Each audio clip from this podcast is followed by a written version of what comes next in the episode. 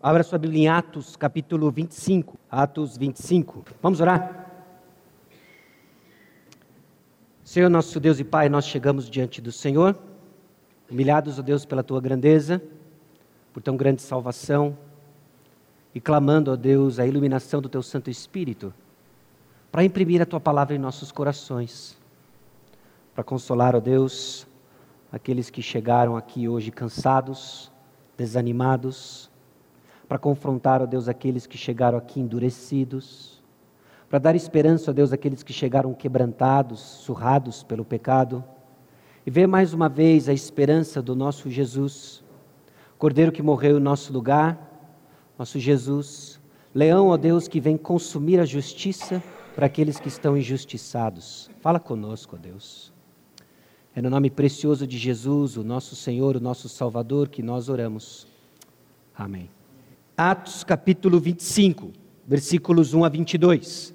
Nós estamos caminhando na nossa série em Atos. Nós estamos caminhando em nossa série de Atos. E sempre quando eu coloco os próximos dois, três slides, eu fico numa crise no escritório se eu incluo eles ou não, e repete a crise aqui em cima se eu deveria ter incluído eles ou não. Mas essa revisão, pelo menos, nos coloca no clima, nos coloca de novo no contexto onde nós estamos historicamente em nossa série, para entender o que o Senhor tem a nos dizer hoje, no episódio específico da série no livro de Atos, que nós temos visto ah, o registro dos Atos dos Apóstolos por intermédio do Espírito Santo, ou deveria colocar, na verdade, o contrário, os Atos do Espírito Santo por meio dos apóstolos, proclamada no mundo genti dos judeus, no mundo dos judeus em primeiro lugar, e no mundo dos gentios em segundo lugar. Nós temos visto essa a mensagem expandindo, traz essa descrição detalhada, inspirada sobre os efeitos do Evangelho, criando e expandindo a igreja. Eu não sei qual é a imagem que você cria na sua cabeça, se você pensa por imagens ou não, mas ao ler e estudar o livro de Atos, o que fica para mim é o avanço da palavra de Deus, criando, confirmando a igreja, e não tem quem segure.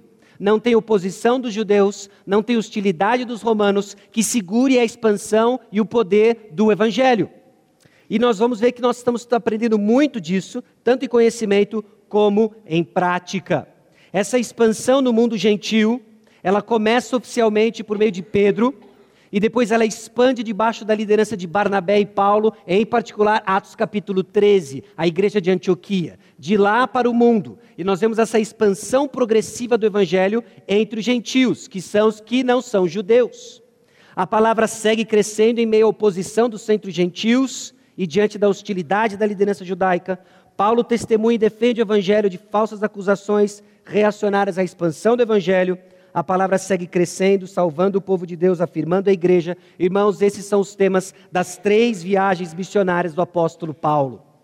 Os três temas se encontram nas viagens missionárias do apóstolo Paulo. O que nos deixou então diante da viagem do apóstolo Paulo a Roma. Depois das três viagens missionárias, o apóstolo Paulo agora, quando ele chega em Jerusalém, quando ele chega em Jerusalém, ele então ele é preso, ele é detido e agora até o final do livro de Atos é a viagem do apóstolo Paulo de Jerusalém até Roma, defendendo o evangelho e tendo a oportunidade dada por Deus, usando a fidelidade do apóstolo Paulo, de proclamar Cristo Jesus no mundo gentil. Jesus ressuscitou. Nós vamos ver a centralidade da ressurreição, a esperança da ressurreição movendo o apóstolo Paulo. E o significado disso, a importância disso no nosso contexto local é que a visão da nossa igreja está fundamentada na descrição da igreja primitiva em Atos capítulo 2. Uma igreja viva e relevante em nossos dias, resgatando biblicamente a igreja de Atos 2.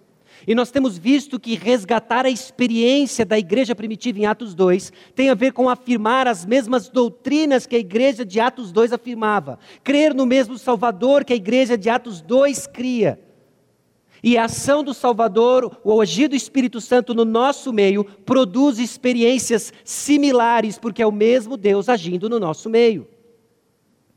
Então nós olhamos para o livro de Atos, atentos para as verdades do Evangelho, que influenciaram as experiências da igreja primitiva, tanto de crescimento e maturidade, como de alertas e exortações. E hoje, em particular, eu quero chamar a sua atenção de que nós somos chamados a pensar globalmente para agir localmente. Se somos uma igreja fiel à filosofia, não só filosofia de ministério como modelo a ser implementado, mas aquilo que a igreja primitiva cria, nós precisamos pensar globalmente para agir de forma adequada localmente.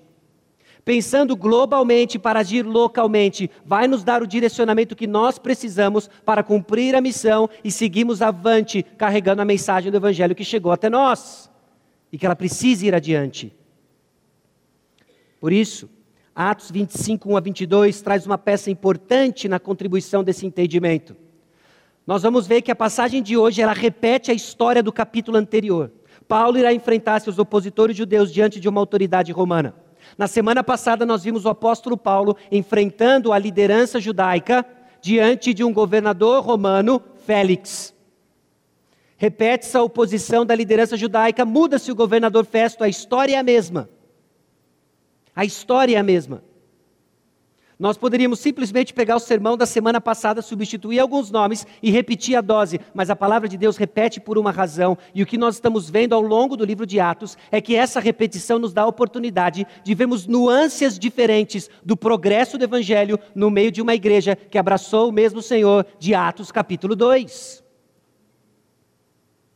Nós vamos ver o encontro, então, do apóstolo Paulo com esses opositores judeus da autoridade romana, evidenciando o poder do evangelho na vida do apóstolo Paulo.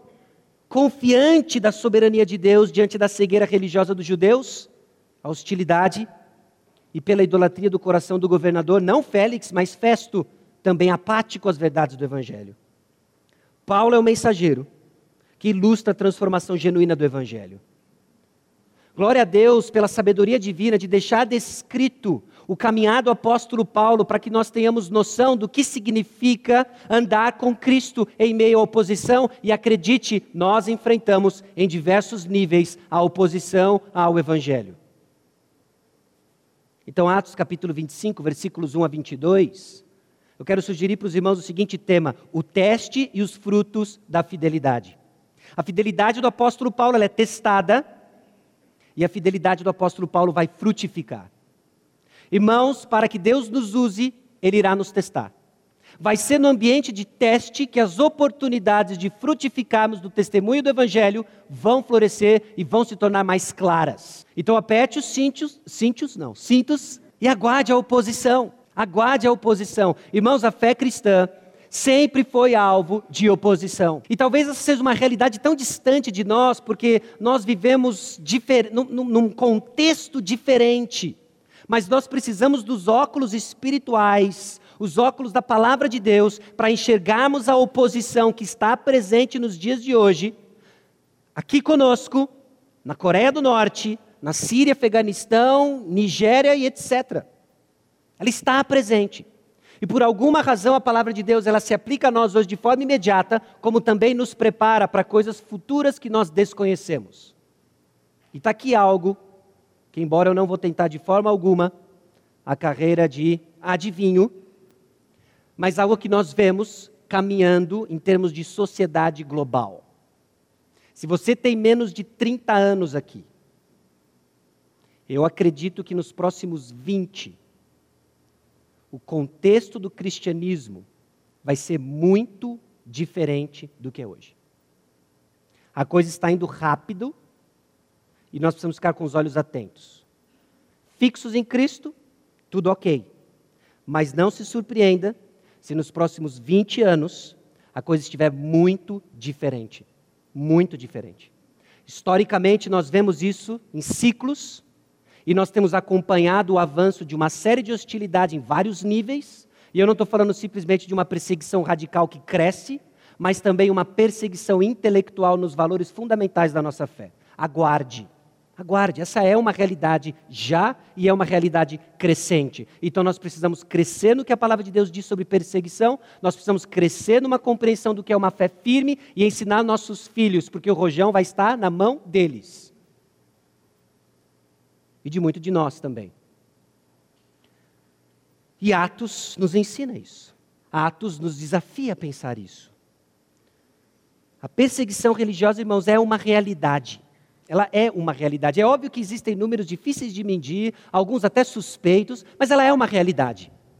É real a perseguição religiosa.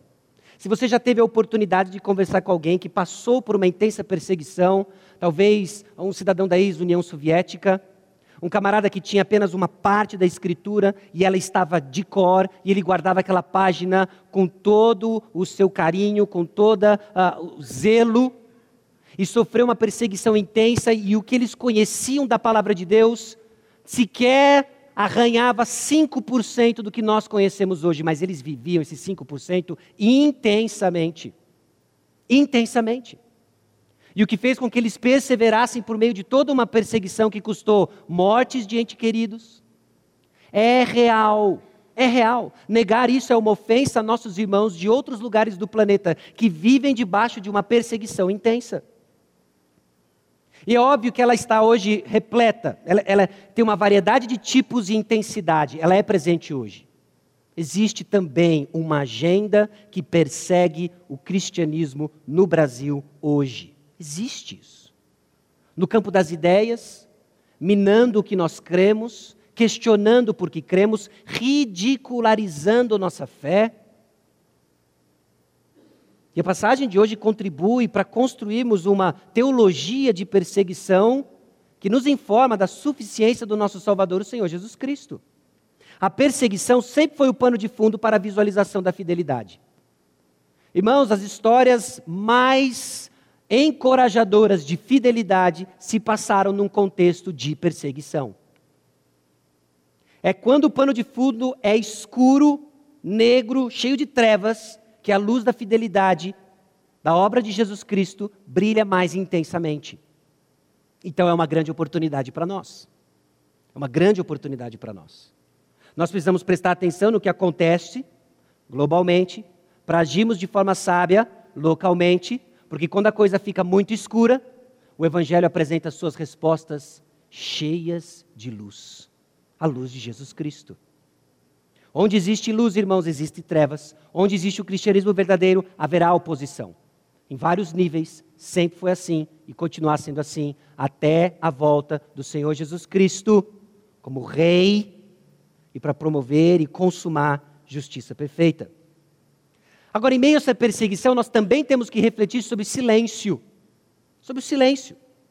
Porque uma das maiores dificuldades em meio à oposição, e agora que eu estou fugindo um pouco da perseguição hostil, militar, real, tangível, mas simplesmente a oposição que cremos é o silêncio que, entre aspas, escutamos.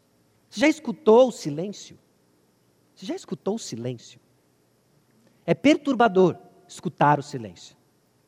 Eu sei que parece um paradoxo isso, mas escute o silêncio. De fato, em meio a qualquer tipo de prova, nosso coração treme diante do silêncio. Paulo experimentou um silêncio.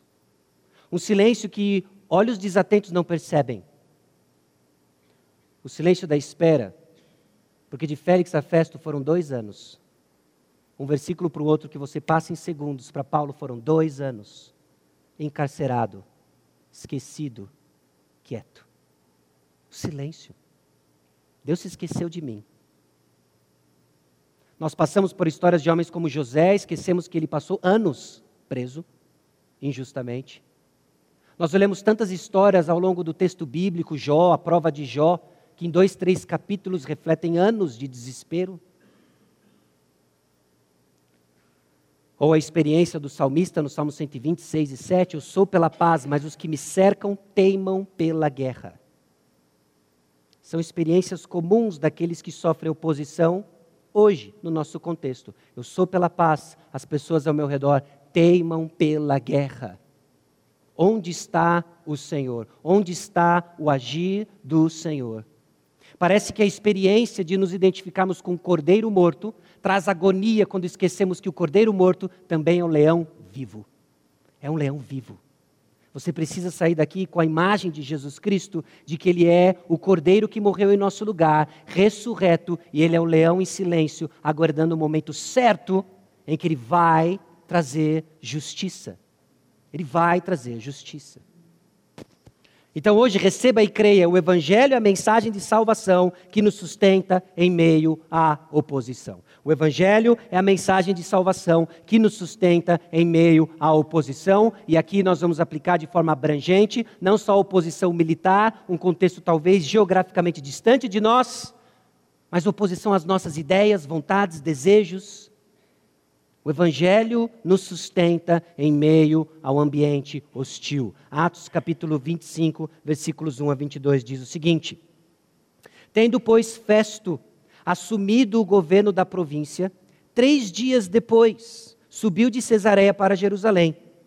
E logo os principais sacerdotes e os maiorais dos judeus lhe apresentaram queixa contra Paulo e lhe solicitavam, pedindo como favor, em detrimento de Paulo, que o mandasse vir a Jerusalém armando eles cilada para o manterem na estrada.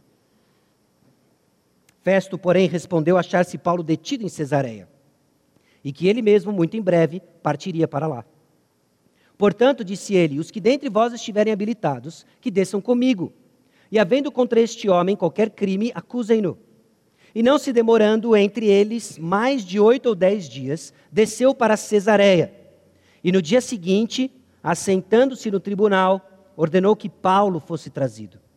Comparecendo este, rodearam-no os judeus que haviam descido de Jerusalém, trazendo muitas e graves acusações contra ele, as quais, entretanto, não podiam provar. Paulo, porém, defendendo-se, proferiu as seguintes palavras: Nenhum pecado cometi contra a lei dos judeus, nem contra o templo, nem contra César. Então Festo, querendo assegurar o apoio dos judeus, respondeu a Paulo: Queres tu subir a Jerusalém e ser ali julgado por mim a respeito dessas coisas?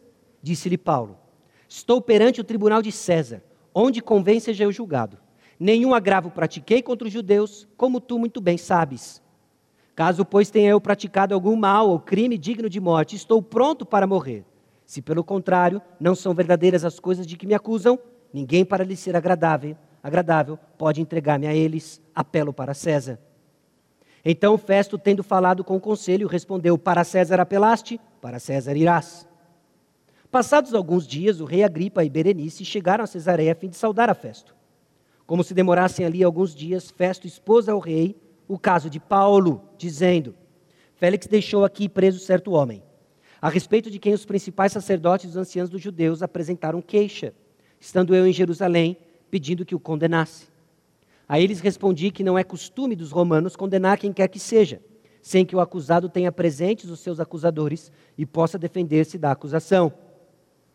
De sorte que, chegando eles aqui juntos, sem nenhuma demora, no dia seguinte, assentando-me no tribunal, determinei fosse trazido o homem.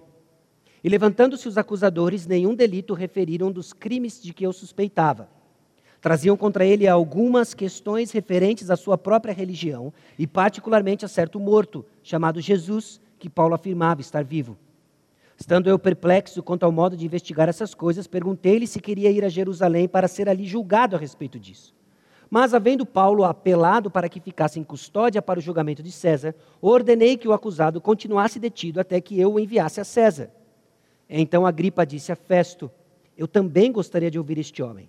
Amanhã, respondeu ele, o ouvirás.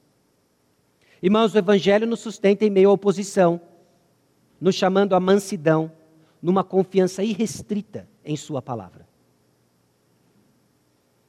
A forma em que nós demonstramos a confiança diante de Deus em meio à oposição é o chamado à mansidão numa confiança irrestrita em Sua palavra. A nossa ação mansa, ela é determinada, ela é informada pelas promessas de Deus, pela palavra de Deus. Em meio à oposição, em meio ao ambiente hostil, nós vamos ser guiados por uma confiança irrestrita na palavra de Jesus, nos chamando a uma reação mansa e confiante, como o cordeiro aguardando a vinda do leão.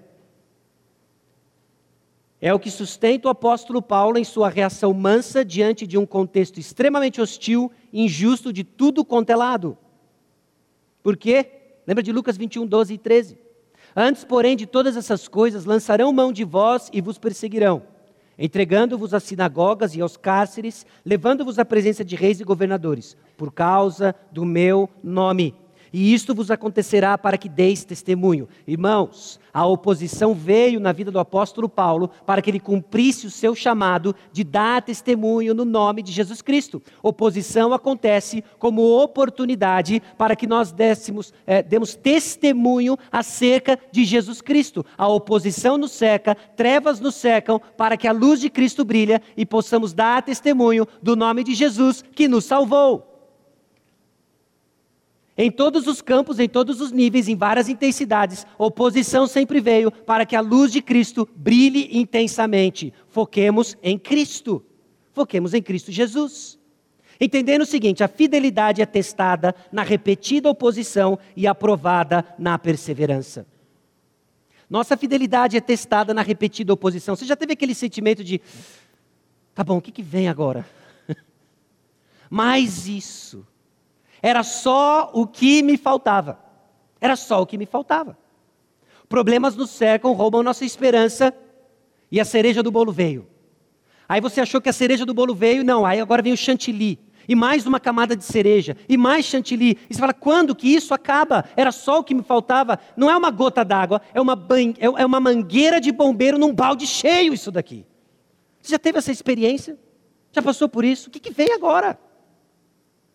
Parte da dor da oposição é a constância dela. No nível bem diferente, misturado com alegria, foi mais ou menos essa experiência depois do nascimento do nosso primeiro filho. Ok? Foi o seguinte: quando eu era jovem, olha, olha eu, cara, um, um pouco antes da minha juventude atual, solteiro, ok? Eu estava num pequeno grupo do seminário e o meu orientador, um professor lá, tinha um filho que usava fraldas. Aí eu falei assim: tá suja a fralda? Ele falou: tá, eu vou trocar. Quero aprender esse negócio aqui.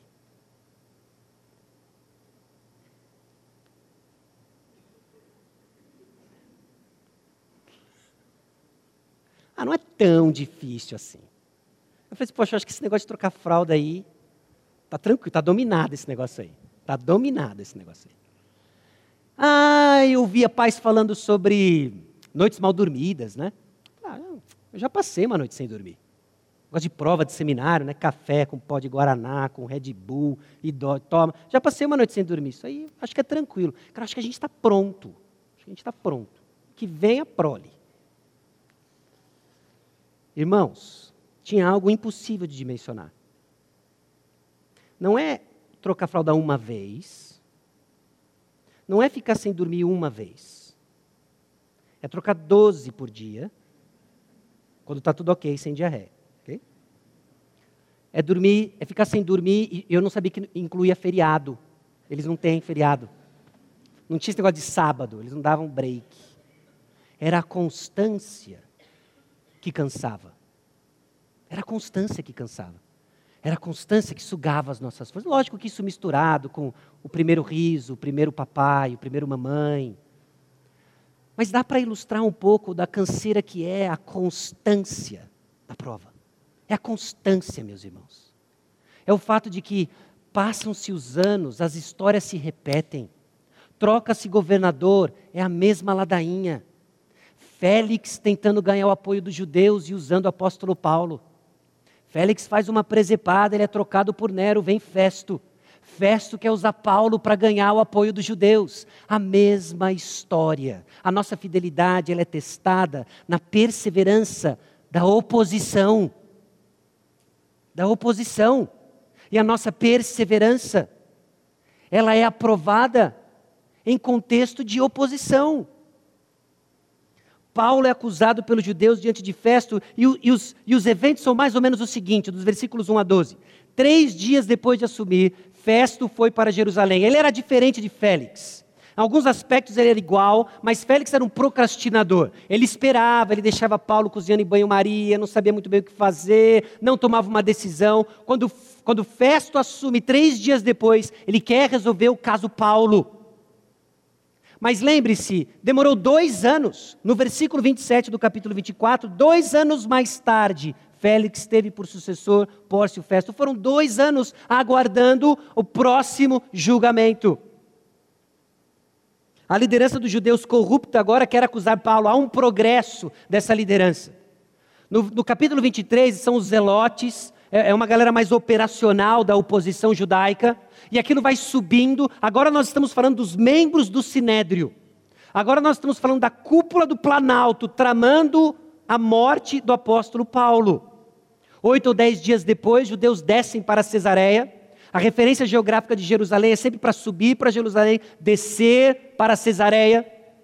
Então eles descem, a pedido até de Festo, querendo fazer uma acusação. Acusaram Paulo de um monte de coisas, mas nada podiam provar. Paulo mantém sua defesa no versículo 8: Nenhum pecado cometi contra a lei dos judeus, nem contra o templo, nem contra César. Eu não desrespeitei a lei romana, eu não desrespeitei a lei dos judeus, eu não desrespeitei a lei de Deus. Paulo mantém a sua defesa.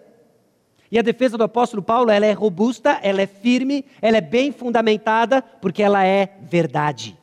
Porque ela é verdade. Paulo não tinha o que temer. Ele tinha e estava tendo a revelação completa de quem Jesus Cristo é não, ele não desrespeitou a lei dos judeus. Ele está vendo o cumprimento delas em Cristo Jesus. Não, ele não desrespeitou a lei de Deus. Ele é servo de Deus. Não, ele não desrespeitou a lei dos romanos, porque ele é um bom cidadão, um cristão que segue as leis. Festo também é político, queria segurar o apoio dos judeus. E agora ele segura Paulo, ele quer usar Paulo como massa de manobra para garantir a paz na Judéia, porque ele sabe que disso garante o futuro dele como governador na Judéia. Festo pergunta se Paulo quer ir para Jerusalém. Vamos fazer o seguinte, Paulo, vamos comigo para Jerusalém. E lá em Jerusalém você vai ser julgado diante de mim. Paulo conhece os judeus melhor do que Festo. E ele sabe que no caminho de Jerusalém vai ter uma emboscada. Ele viu os judeus sangue nos olhos. Talvez aqueles caras estão morrendo de inanição, fizeram aquele voto maluco de que não iam comer nem beber nada. Aliás, eu não consegui informação sobre esses caras, o que aconteceu com eles. Se eles são fiéis mesmo, eles morreram. A essa altura, eles estão mortos. Paulo sabe que é cilada. Meus irmãos, é uma liderança corrupta planejando a morte. E a própria lei dessa liderança judaica diz: não matarás. E eles estão prontos para sacrificar a lei que eles creem, lei religiosa, se quiser colocar dessa forma, para ter Paulo calado, para ter Paulo morto. Essa é a cegueira religiosa desses camaradas. E nós já vimos o perigo disso, de uma religião sem Deus, cega. E tantos exemplos atuais. Desde os mais radicais até algo brando, que nos tira de vista quem Cristo é e passamos a viver ritos evangélicos e não verdadeiro cristianismo. Paulo então apela para César. Agora note, o César ali é Nero. Ele apelou para César. César não é aquele camarada sábio com aquelas folhas de louro. Vem aqui, Paulo. É Nero. Doido varrido. Doido varrido. Ele apela para Nero.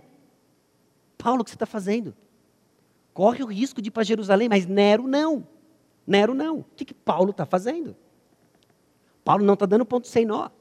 E aí, meus irmãos, entra a compreensão de que quando nós reconhecemos entendemos as promessas de Deus, nós agimos de acordo com a música da providência de Deus, tomando decisões acertadas em meio à oposição. A providência de Deus continua a sustentar o apóstolo Paulo na tarefa de proclamar a mensagem do Evangelho. E a providência de Deus é aquele personagem não explícito do capítulo 25, que já nos acompanha desde lá de trás. Lembra do gato? Nós estamos aprendendo a identificar o gato. No começo ele não é tão óbvio. Mas quando nós sabemos o que o gato é, como ele se parece, estamos com os olhos treinados para ver a providência de Deus sustentando o apóstolo Paulo. Paulo mostra que é cristão inocente e seguidor da lei. Irmãos, não há testemunhas de suas acusações, não há evidências. A lei romana, então, informava, diante dessas circunstâncias, que o apóstolo Paulo deveria ser liberado. Não há razão para ele estar preso, muito menos para ele ser morto. O apóstolo Paulo deveria ser liberado, mas nós não estamos falando de uma acusação legal. Atos 19, 37 já nos mostra a hostilidade do tipo de experiências que os primeiros cristãos tinham. Atos 19, 37, junto com 18, 12, nós vamos ler só o 19 e 37, mostra a inocência dos cristãos diante da lei romana, da lei dos judeus e da lei de Deus. 19 e 37. Vou ler o 36 também. Ora, não podendo isso ser contraditado, convém que vos mantenhais calmos e nada façais precipitadamente, porque estes homens que aqui trouxestes não são sacrílegos, nem blasfemam contra a nossa deusa. Não estão blasfemando. Eles não são culpados de nada, eles apenas creem na verdade. Mas a perseguição, irmãos, é contra Jesus e o Evangelho. O fato de carregar o nome cristão é razão suficiente para que você enfrente oposição, hoje e para sempre, até a volta de Cristo. Porque as trevas odeiam a luz. As trevas odeiam a luz. A luz incomoda os olhos das trevas.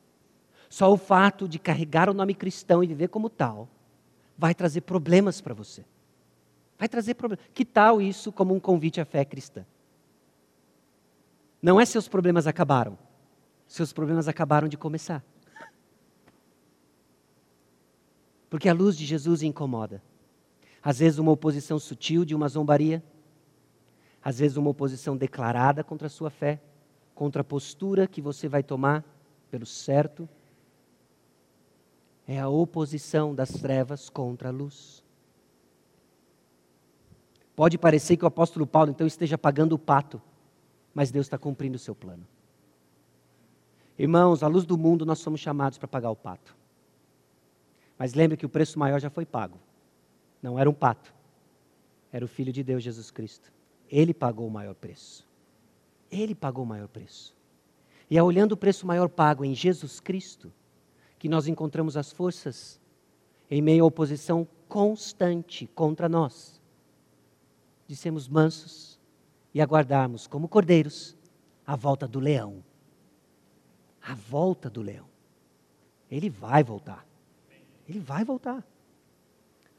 Lembre-se, entregando-vos às sinagogas e aos cárceres, levando-os à presença de reis e governadores, por causa do meu nome, e isso vos acontecerá para que deis testemunho. A razão pela qual nós somos colocados numa situação de oposição é para dar testemunho para dar testemunho. A nossa missão nos sustenta em meio à oposição. A perseverança fiel de Paulo, então, é sustentada pelas palavras de Jesus. Lembra de Atos capítulo 23, versículo 11? Veja Atos 23, 11. Quando o apóstolo Paulo é colocado diante do sinédrio, na noite seguinte ele recebe uma visita do Jesus ressurreto. Atos 23, 11. Na noite seguinte, o Senhor, pondo-se ao lado dele, disse: Coragem, pois do modo por que deste testemunho a meu respeito em Jerusalém, assim importa que também o faças em Roma. Jesus disse o seguinte para Paulo: Paulo, você vai dar testemunho de mim em Roma. Onde Paulo está agora? Cesareia. Quem está em Roma? Quem? César está em Roma. E Paulo está em Cesareia. Eu vou dar testemunho de Jesus em Roma. Se eu for para Jerusalém, eu morro. É bem óbvio que eu tenho que fazer. Mas Nero é um louco. Não, não, não. Eu tenho que ir para Roma. Jesus falou que eu vou dar testemunho lá. Nero é louco, mas a loucura dele não vai ser tão rápida quanto dar testemunho em Roma. Eu apelo para César. E ele vai para Roma. E de graça. e de graça. Ele apelou para César. Ele não está dando uma cartada política. Ele está sendo coerente com o plano que já lhe foi revelado. Paulo, você vai dar testemunho de mim em Jerusalém. Paulo, você vai dar testemunho de mim em Roma. Então o que ele faz? Apela para César. O que Deus falou para você? O que Deus falou para você? Quais foram as promessas dadas por Jesus a você? Elas estão escritas. Você as conhece? Porque conhecendo dela, você vai saber o que fazer. Irmãos, a vontade de Deus não é um mistério que nós temos que descobrir, um xadrez que nós jogamos com Deus, com a impressão de que nós vamos tomar um checkmate a qualquer hora. A vontade de Deus nos foi revelada. Ele deu para nós. Vamos conhecer e saber o que nós temos que fazer. Nós estamos estudando o livro de Atos, entendendo o que nós temos que fazer como igreja. Nós estamos lendo as Escrituras, entendendo a vontade de Deus. Bom, eu não sei direito o que eu devo fazer no meu casamento. A palavra de Deus nos dá informações. Eu não sei direito o que eu devo fazer com os meus filhos. Bom, a palavra de Deus nos dá informações. Eu não sei direito como que eu controlo uma série de situações na minha vida que mais parece com qualquer outra coisa menos Jesus. A palavra de Deus nos dá informações. Creia no que Deus está falando, revelando a nós nas promessas de Deus e decida. E decida. A coragem, então, de Paulo em apelar para César é baseada nas palavras de Jesus. E lembre, ele confia em Deus, ele confia em Deus, mas não confunda confiança com inércia. Porque aqui, meus irmãos, é que existe uma linha fina, mas eu creio que a palavra de Deus nos direciona para cruzarmos elas com confiança. Confiar em Deus não é a mesma coisa do que ficar na inércia. Por vezes nós usamos o jargão, é, eu estou esperando em Deus. Você não está esperando em Deus, você está moscando em Deus. E Deus não nos chamou para moscar, Deus nos chamou para confiar. E confiança na palavra de Deus nunca foi passiva, ela é ativa. Conheça a verdade e haja. Conheça a verdade e haja. Moscou, você vai tomar um golpe. Você vai tomar um golpe. Porque se você não estiver crescendo, você está fazendo o quê? Retrocedendo. Nós somos chamados então a uma postura ativa na nossa fé, de confiança baseado nas palavras de Jesus dadas a nós que está aqui, de Gênesis a Apocalipse. Como é que você pode tomar decisões, então, confiando no Senhor? Conheça as promessas. Conheça os guarda-reios do Senhor. Conheça as sinalizações do Senhor. Todas elas descrevendo a pessoa de Cristo. E Cristo é o alvo. Cristo é o alvo. Aliás, ele já disse isso para você. Sabe o que Deus já disse para você? Que ele salvou você. E ele tem um plano para a sua vida de transformá-la à imagem de Cristo. É isso que ele está fazendo. Ele usa situações diversas no nosso meio. Para alguns, ele vai usar o seu relacionamento de casamento. Para outros, um desafio com um filho. Para outros, uma situação financeira. Para alguns, um relacionamento quebrado. Mas Deus, ele usa tudo. Todas as coisas cooperam para o bem. Nos dando o quê? Nos dando um caminho. Que nós já sabemos o destino. É Jesus Cristo. É isso que ele está fazendo. Então a pergunta então se torna: como eu vou reagir diante das circunstâncias que Deus me deu, que Deus me colocou para testemunhar do meu Salvador? O apóstolo Paulo repete o mesmo discurso de dois anos atrás. Ele repete a mesma defesa, porque ele sabe exatamente o que ele está fazendo aguardando dois anos na prisão para dar mais um discurso agora para o novo governador. E agora, quando ele é preso, é que a palavra mais avança. É um negócio doido. Porque se Deus tivesse dado para mim a tarefa de montar a estratégia para conquistar o mundo antigo por Jesus, eu ia desenhar outro plano. Eu ia desenhar outro plano. Mas o plano de Deus ele é estranho. Já reparou nisso? Ele é estranho. Ele pega o missionário dele, põe na prisão. E o que acontece? o cristianismo avança que nem uma coisa doida. E aí a gente fica, Senhor, me usa. Tá bom, eu vou te usar. Vou te colocar de molho. Eu vou colocar dificuldades. Não, Senhor, sério, me usa. É o que Ele está fazendo. É o que Ele está fazendo agora, exatamente agora. Na situação que você se encontra, é o que Ele está fazendo. Ele está forjando você no caráter de Jesus para dar testemunho de Jesus. Essa é a nossa missão. Essa é a nossa missão. A sabedoria de Paulo, então, vem de sua fé na palavra de Deus, Jesus, que abria seus olhos para entender o mundo ao seu redor e ler as pessoas. Ler as pessoas. O apóstolo Paulo ficava esperto. Porque a palavra de Deus, meus irmãos, ela ilumina os nossos olhos. Ela ilumina os nossos olhos para discernir o que tem ao redor, para discernir o próximo passo. Por vezes nós temos dúvidas, a palavra de Deus continua sendo o recurso o recurso aplicado numa comunidade como a nossa, em que nós podemos nos aconselhar e seguir adiante. O apóstolo Paulo tinha isso claro, então ele crescia em sabedoria. Note, discernimento é uma disciplina espiritual que reflete nossa comunhão com Jesus. Se você não tem discernimento, você tem um problema com Jesus. Essa é a, essa é a real. Quando nós erramos em discernir situações, nós estamos atestando nossa necessidade de Jesus. E quem é a resposta? Jesus. É impressionante, no lado de Jesus a gente só ganha. A gente só ganha. Quando falhamos em discernir, Jesus é a resposta. Então nós vemos como nós podemos crescer avante, discernindo situações para um testemunho cada vez mais preciso acerca da salvação que nos foi dada em Cristo Jesus. Irmãos, a fidelidade é testada na repetida oposição e aprovada na perseverança, e a fidelidade testada e aprovada cria as oportunidades de testemunho. E aqui entra a segunda parte da, da nosso, do nosso texto de hoje, dos versículos 13 a 22. Agripa e Berenice visitam Festo. Essa passagem é uma transição para o que vem no domingo que vem. É o encontro de Agripa e Berenice com Festo. Provavelmente, depois da deposição de Félix, Agripa e Berenice, que estavam governando ali perto, esse casal, se aproximam para saudar a Festo. Talvez mais um rito político de saudar uma visita oficial a Festo. O rei Herodes Agripa II, que é esse Agripa que tem no versículo 13, ele é filho do rei Herodes Agripa I, que foi o camarada da intensa perseguição de Atos capítulo 12. 12. O seu avô que matou as crianças em Belém, Mateus capítulo 2. Você vê que é uma linhagem de cabra ruim. De cabra ruim.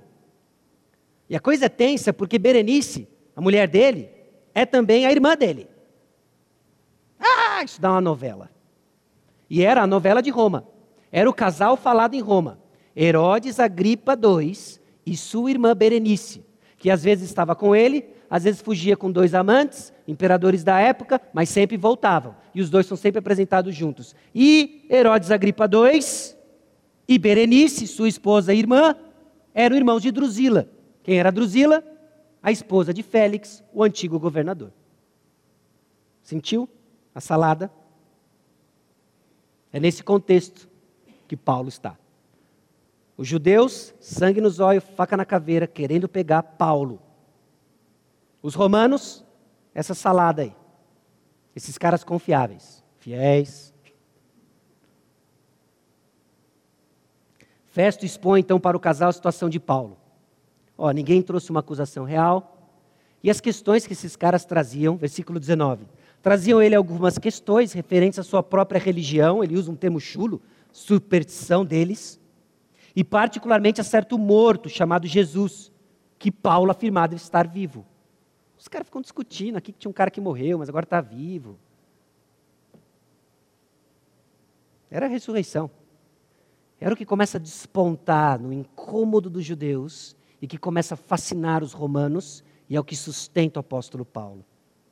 A fidelidade de Paulo coloca numa posição de testemunhar mais acerca de Jesus. Porque, olha como encerra o versículo 22.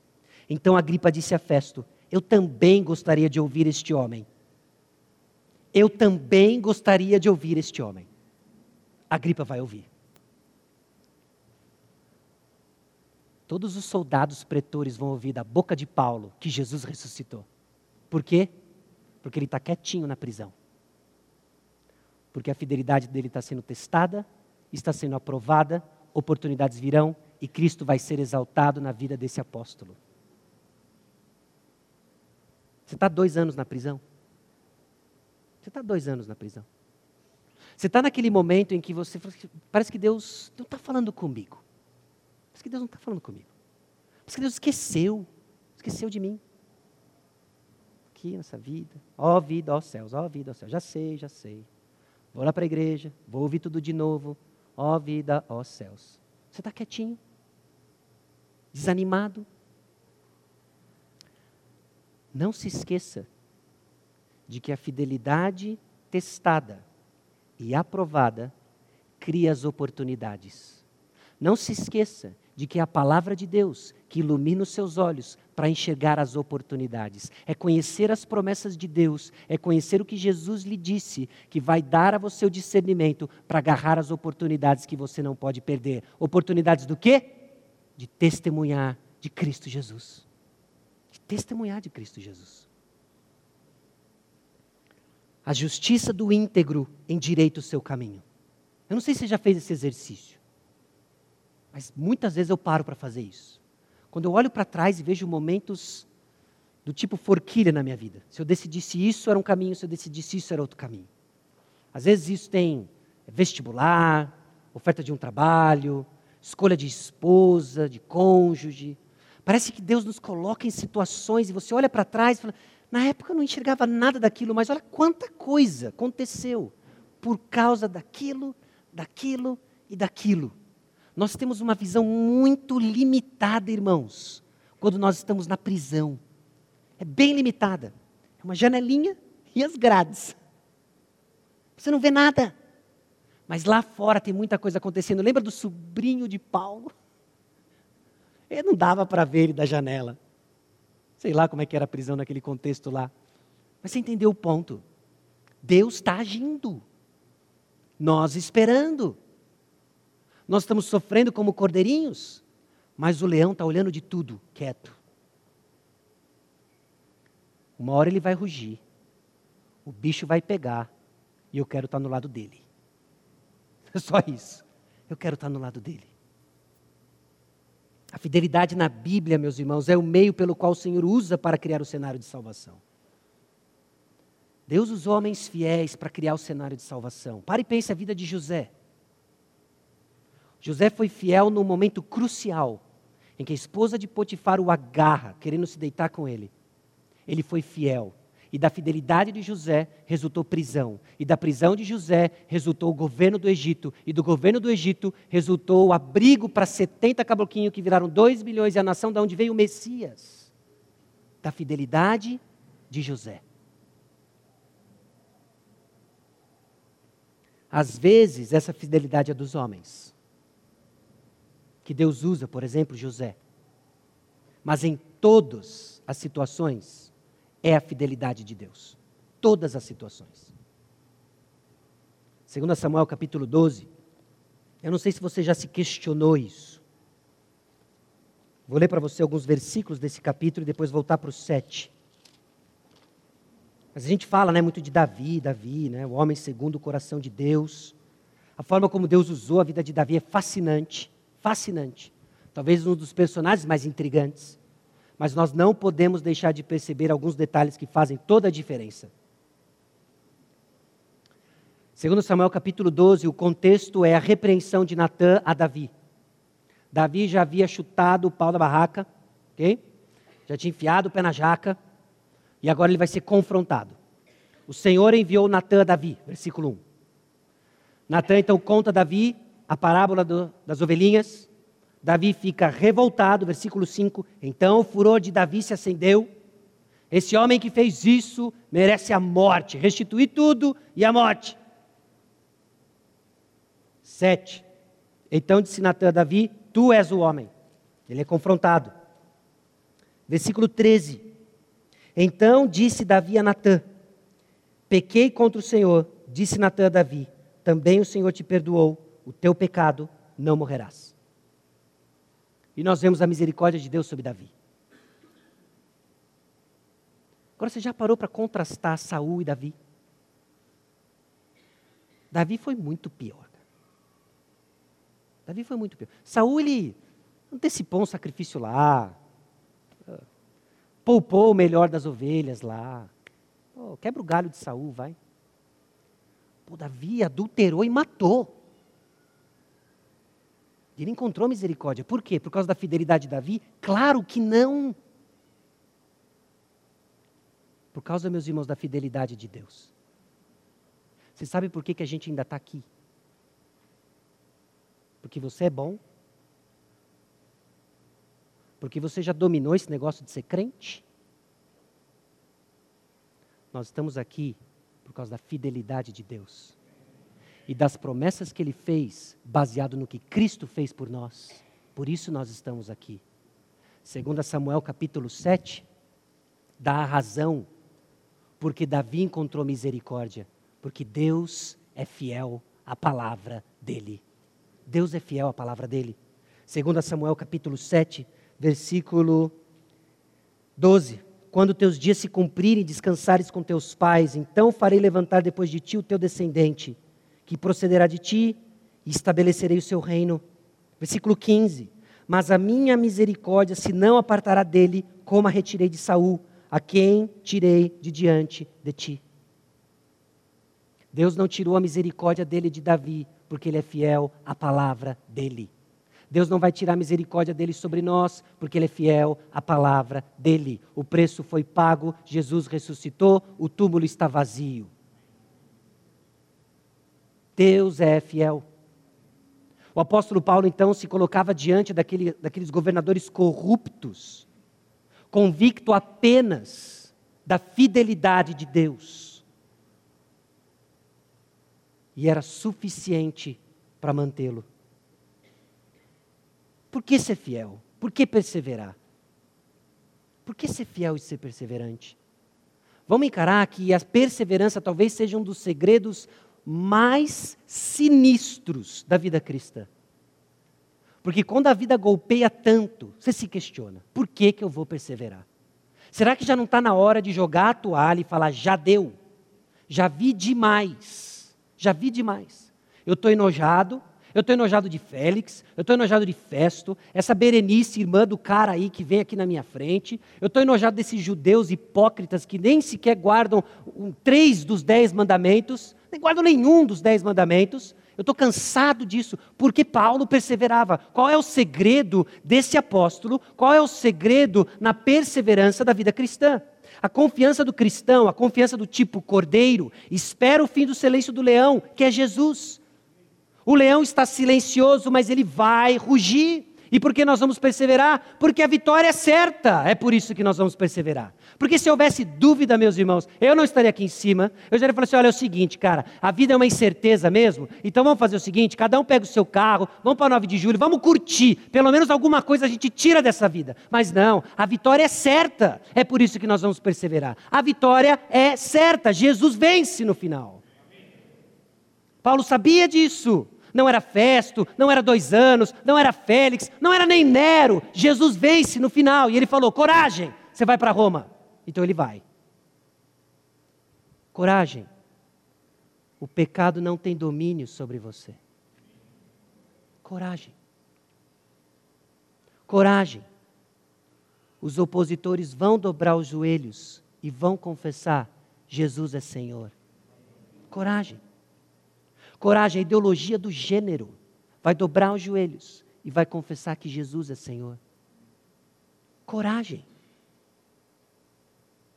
Jesus vence.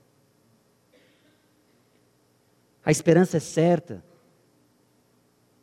E ela foi selada na ressurreição de Jesus. E esse é o tema que começa a aparecer agora, na esperança do apóstolo Paulo.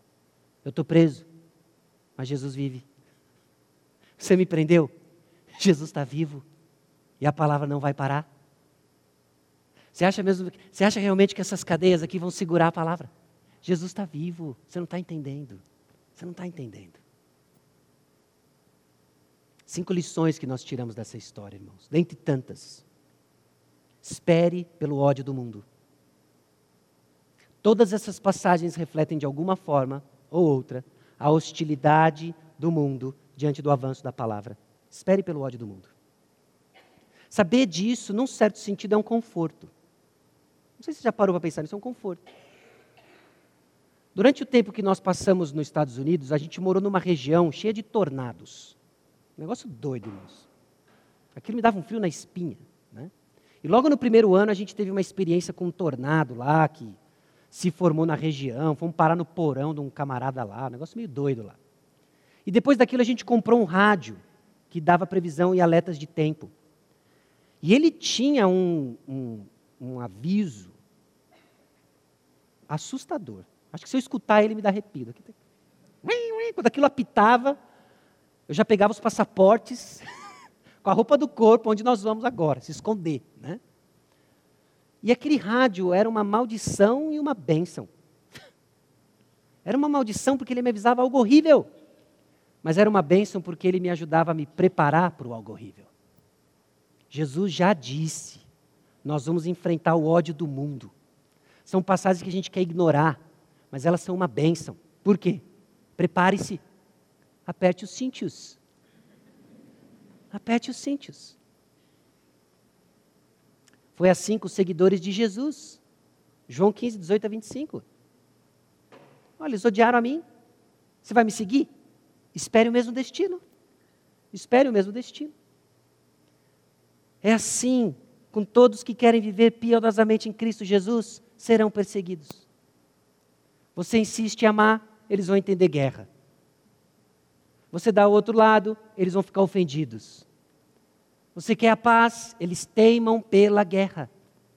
Abaixe as armas, continue amando. Continue amando.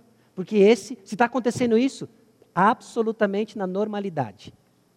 O que não é normal é você criar hostilidades por preferências pessoais. O que não é normal é você criar hostilidades por reivindicação dos seus direitos. Isso não é normal, isso não é a mansidão de Jesus. A mansidão de Jesus é sofrer pelo nome dele. Então não existe, meus irmãos, neutralidade. Não existe. Não existe um sistema religioso neutro e simpático ao Evangelho.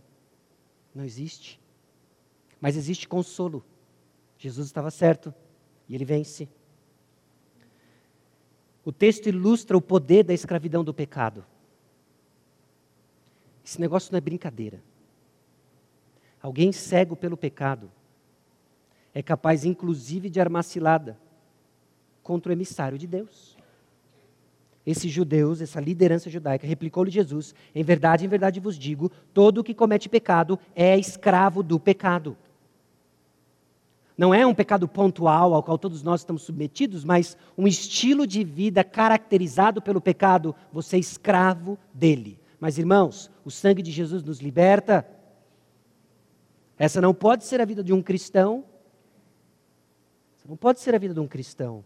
Não marcado pelo pecado mas ele encontra esperança no pecado, porque o túmulo está vazio.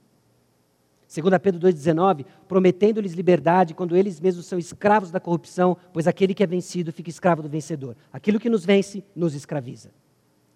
Isso aqui nos norteia na luta contra o pecado. Enquanto a luta, a vida. Agora, se você simplesmente serve o pecado e se deixa ser caracterizado por ele, tem algo errado sobre a aplicação do sangue de Jesus na sua vida. Arrependa-se dos seus pecados. Deus é soberano sobre os assuntos humanos. Festo, Félix. Nada fora do controle de Deus. Daniel 4,17. Esta sentença é por decreto dos vigilantes e esta ordem por mandado dos santos, a fim de que conheçam os viventes que o Altíssimo tem domínio sobre o reino dos homens e o dá a quem quer, e até o mais humilde dos homens constitui sobre eles. Irmãos, ninguém sobe no governo sem que Deus tenha dado. Ok? Ninguém sobe no governo sem Deus tenha dado. Aliás, ainda que tudo esteja bem diferente do esperado, Deus é soberano sobre cada minuto de sua vida. Cada minuto de sua vida. Não se espante, então, quando encarar passos semelhantes aos sofrimentos de Jesus. Deus está no controle. Conheça então a vontade de Deus, revelada na palavra de Deus. O discernimento é uma disciplina espiritual. O alimento sólido é para os adultos, para aqueles que pela prática têm as suas faculdades exercitadas, para discernir não somente o bem, mas também o mal. Discernimento é uma disciplina espiritual. E o que é mais bacana disso? Nós podemos crescer nisso. Ah, você pode crescer. Você já sentiu assim? Você já se juntou a Agura em Provérbios 30? Eu sou demasiadamente estúpido para ser homem. Ah, mas tantas vezes essa é a minha oração. Senhor, um jumento, não consigo. Ó. Oh. Há esperança. Há esperança. E pague o preço. Pague o preço. O Evangelho nos chama a morrer todos os dias. Dizia a todos: Se alguém quer vir após mim, a si mesmo se negue. Dia a dia tome a sua cruz e siga-me. A cruz era um símbolo de morte. Nós somos chamados a morrer todos os dias. Todos os dias. Paga o preço.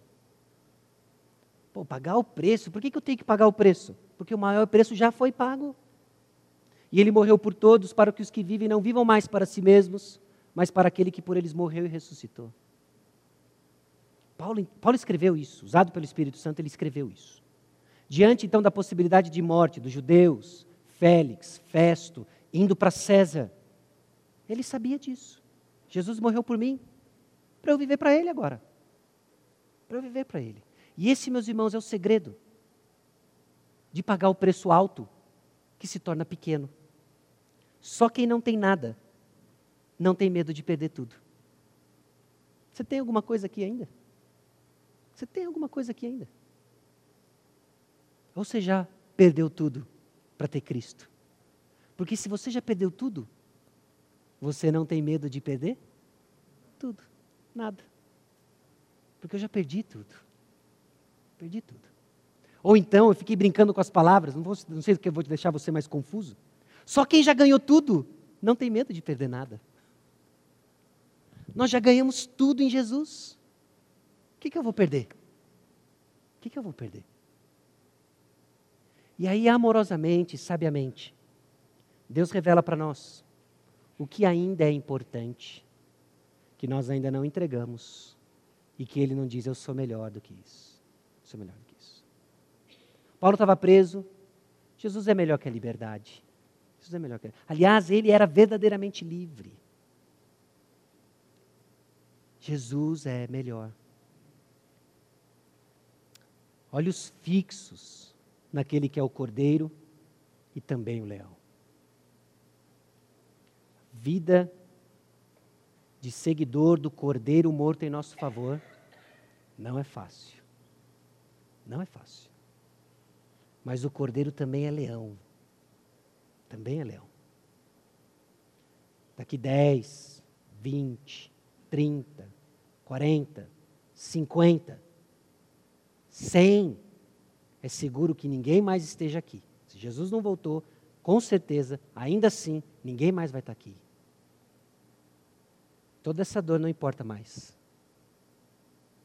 Toda essa dor não importa mais.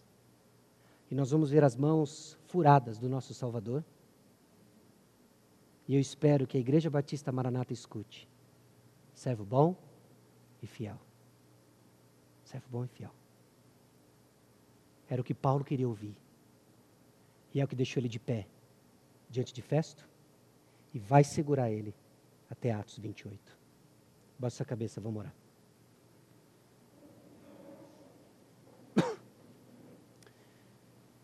Senhor nosso Deus e Pai, o que nós ouvimos e vemos na tua palavra é maior que a nossa experiência. Nós confessamos diante do Senhor nossos vacilos, nós confessamos diante do Senhor a superficialidade da nossa perseverança, nossa irritação com coisas tão banais. Nós confessamos diante do Senhor uma ansiedade pecaminosa que não confia naquele que entregou a sua própria vida e há de prover para nós. Nós confessamos isso. São experiências comuns, ó Deus, daqueles que ainda aguardam o leão vir para consumar justiça. Escuta, ó Deus, nosso coração. Escuta, Deus, nosso clamor e que o Teu Santo Espírito traduza as nossas orações. Algo agradável diante do Senhor. Traduzindo em perseverança como manifestação da Tua fidelidade dada a nós. Conceda-nos a graça, ó Deus, de desfrutarmos da fidelidade do Senhor sendo fiéis. Porque Jesus pagou o preço. É no nome precioso de Jesus que nós oramos. Amém.